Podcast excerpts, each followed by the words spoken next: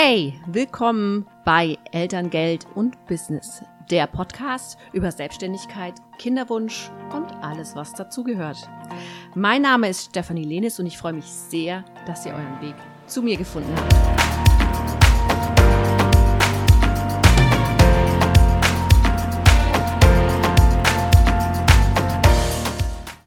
Hey, ich freue mich, dass ihr heute eingeschaltet habt zu Elterngeld und Business, der Podcast rund um mein Lieblingsthema Elterngeld in der Selbstständigkeit.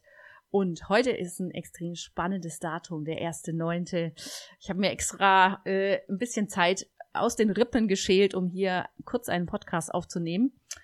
Denn heute ist das Datum, äh, ab dem die Elterngeldreform gültig ist.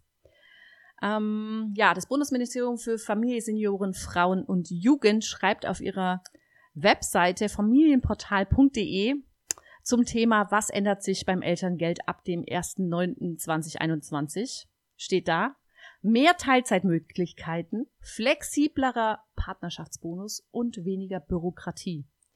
Ja, ähm, ich habe mir das genauer angeschaut und ähm, muss euch da leider erstmal ein bisschen enttäuschen. Es ist wirklich so, dass für Selbstständige im Speziellen überhaupt keine Änderung da ist. Es sind sehr gute Änderungen, ähm, aber eher für die Allgemeinheit. Ähm, und wir gehen jetzt einfach mal einzeln durch die Punkte durch, die geändert werden. Fangen wir an mit den schlechten Nachrichten. Und zwar geht es dabei um die Absenkung der Verdienstgrenze. Bisher war es so, dass ähm, Paare mit einem Einkommen von 500.000 Euro beziehungsweise bis zu einem Einkommen von 500.000 Euro beziehungsweise Einzelpersonen oder Alleinerziehende bis zu dem maximalen Einkommen von 250.000 Euro Elterngeld berechtigt waren. Das bedeutet, diese Einkommensgrenze wurde gesenkt auf ähm, von jeweils eben 500.000 Euro auf 300.000 Euro als Paar und ähm, als Einzelperson bzw. Alleinerziehende von 250.000 Euro auf 150.000 Euro.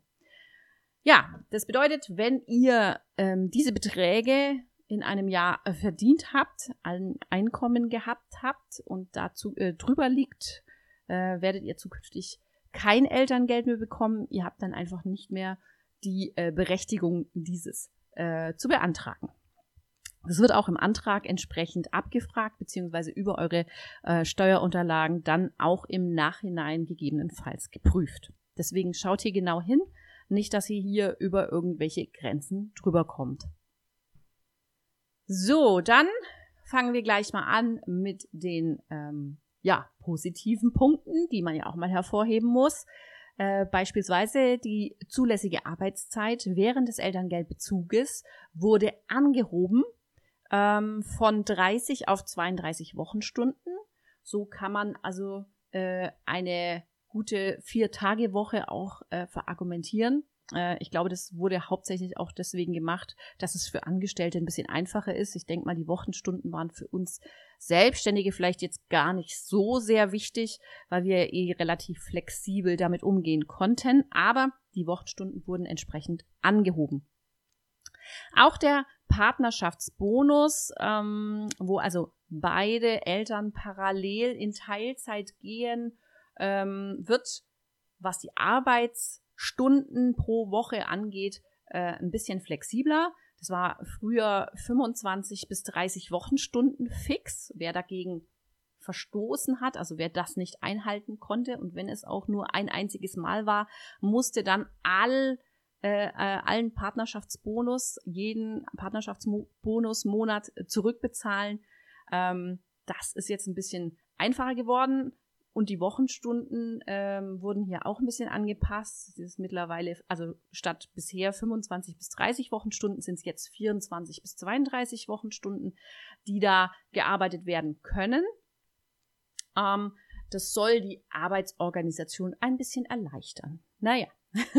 so, und äh, ja, wie schon angeteasert, der Partnerschaftsbonus wird etwas flex flexibler.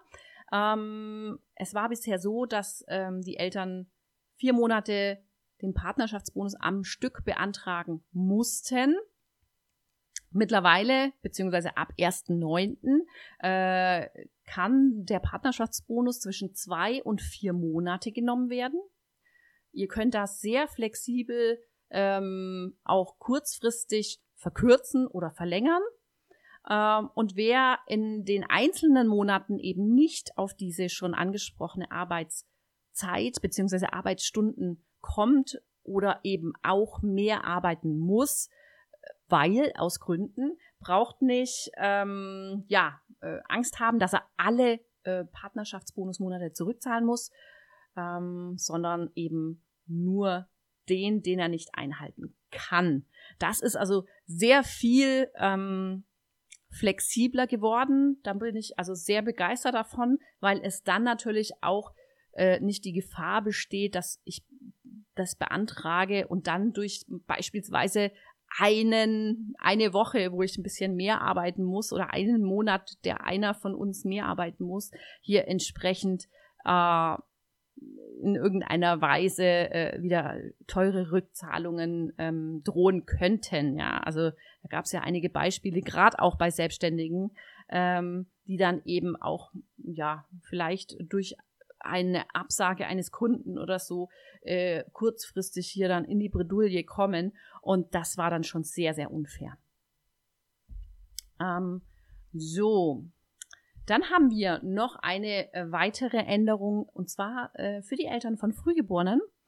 Die erhalten ab sofort äh, zusätzliche Elterngeldmonate, bis zu vier Elterngeldmonate zusätzlich. Ähm, ich finde das sehr, sehr schön, weil gerade in der Zeit, wo du ähm, mit einem Frühgeborenen ähm, in, ja, im Krankenhaus unter Umständen sein musst, ähm, ist es schon sehr entlastend für die Eltern, und hier finde ich, ist es durchaus berechtigt gewesen, hier auch eine Änderung äh, ranzuziehen. Dann gibt es noch was, das ist äh, auch sehr interessant und zwar für alle, die mir jetzt hier zuhören und nebenberuflich selbstständig sind, in Anführungsstrichen nebenberuflich selbstständig. Ich sag's, ich sag's mit Absicht so ein bisschen spitz, weil äh, bisher war es ja so, dass auch wenn du nur relativ geringe nebenberufliche äh, selbstständige Einkünfte gehabt hast, du trotzdem für die Elterngeldstellen ähm, als Selbstständige gezählt wurdest. Also du wurdest, äh, was die Regeln angeht, komplett als Selbstständige behandelt. Das hat äh, dazu geführt, dass du den Bemessungszeitraum auch im Wirtschaftsjahr vor der Geburt des Kindes hattest. Das kann unter Umständen dazu führen, je nachdem, wie du halt ähm, aufgestellt bist, dass du unter Umständen äh, schlechter gestellt wurdest bei deiner Elterngeldhöhe. Da wurde jetzt für gering, äh, geringe nebenberufliche selbstständige Einkünfte eine Wahlmöglichkeit eingeführt, wo du auf Antrag ähm, äh, wählen kannst, also eine Wahlmöglichkeit, ob du als Selbstständige behandelt werden möchtest oder eben als Angestellte. Der Unterschied zwischen diesen zwei Möglichkeiten liegt hauptsächlich eben in dem ähm, Bemessungszeitraum. Bei Angestellten sind es die zwölf Monate vor Geburt des Kindes und bei Selbstständigen eben das Wirtschaftsjahr vor diesem Geburtsjahr des Kindes. So, und da habt ihr eben zukünftig die Wahlmöglichkeit auf Antrag, könnt ihr da äh, sagen, ich möchte wie eine Angestellte behandelt werden, weil ich eben nur geringe Einkünfte aus selbstständiger Tätigkeit habe. Allerdings, Achtung, diese ähm, Nebentätigkeit oder diese Einkünfte dürfen nicht mehr als 35 Euro sein. Das bedeutet, es geht hier wirklich um die absoluten äh, minimalst äh, Einkünfte und äh, wenn ihr da drüber seid, dann zählt ihr da schon nicht mehr dazu. So, das war's mit den Änderungen zum äh, Thema Elterngeldreform 2021. Äh, ähm, ich finde, das ist natürlich, wie gesagt, für Selbstständige etwas dürftig ausgefallen. Beim Partnerschaftsbonus haben wir da ein bisschen, ja, jetzt Vorteile vielleicht, dass wir sagen, okay, wir können da noch ein bisschen flexibler arbeiten und es auch flexibler beantragen. Aber im Großen und Ganzen könnte da schon noch ein bisschen mehr kommen. Und ähm, ja, ich mache dazu auch nochmal einen Blogbeitrag. Ähm, es gibt auch bei Instagram einen neuen Post.